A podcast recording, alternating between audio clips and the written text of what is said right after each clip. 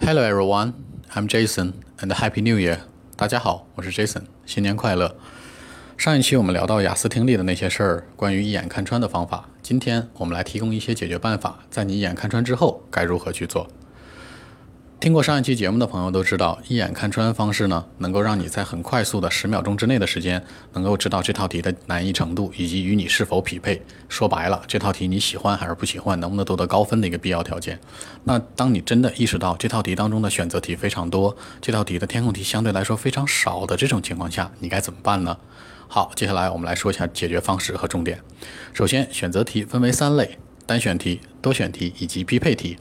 那在这三样题当中，真正能够去耽误你的分数，真正对你产生误导和让带给你困扰的题型，是我们所说的第一类单选题。理由我会在之后陈述。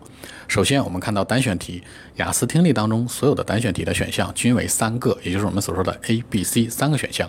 在这种情况下，这三个选项只有一个是正确答案，另外两个会有三种情况出现：第一，百分之百的错误误导你；第二，长得非常非常像；第三，一部分非常非常像。那有什么区别呢？我们来举个例子，很多人就会问我说：“Jason，I'm straight。”可能会问 Jason，你是不是直男呢？我说：“嗯，What's up？怎么可能会有这种问题？”好，有人会问了：“Jason，你喜欢什么样的女孩啊？”我说：“我喜欢那种大个儿，然后长得特别漂亮，一双大眼睛的女孩。”好，那第二种情况呢？这是我刚才的一个标准答案。第二种情况呢，长得非常像的答案是什么样？Jason，你喜欢什么样的女孩？我想了想，嗯，我喜欢那种大个儿，然后。嗯，长头发、长得戴眼睛的女孩。好，大家可能听出来了，这里面有一个误导项是长头发。第二个呢，非常非常相似的那个点叫做什么呢？叫做什么呢？叫做戴眼镜。我说的是戴眼镜，而不是大眼睛。这两个音听来说非常像啊。在英文当中，这样的情况也会经常出现，所以所有的选项是非常非常难去辩解出来的。那根据这种情况，我们可以大胆的推出一种合理的猜测的法则，也就是说白了，如何科学性、有逻辑性的去蒙。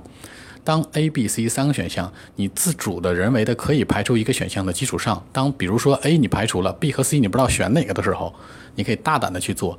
嗯，B 和 C OK，Jason 可能我听到了这个 B 选项，觉得特别像啊，还不能确定，心里总有点问号，有点疑虑。这种情况下，你把你疑虑的疑虑的这个项目给它勾掉，而要反过来去选完全没有听到，甚至你可能根本不 care 的那个选项。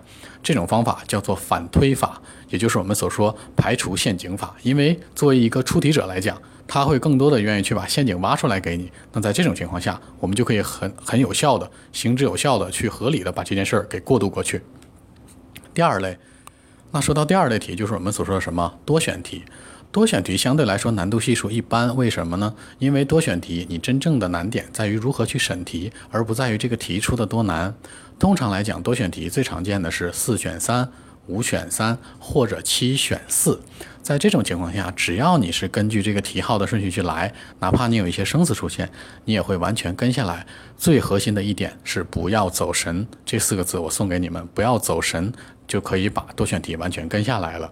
怎么去不要走神呢？简单推荐一个小 tips，你可以在他讲文章内容的时候，跟着他用笔在题下面去画，或者在边上记一些东西，只要跟题相关。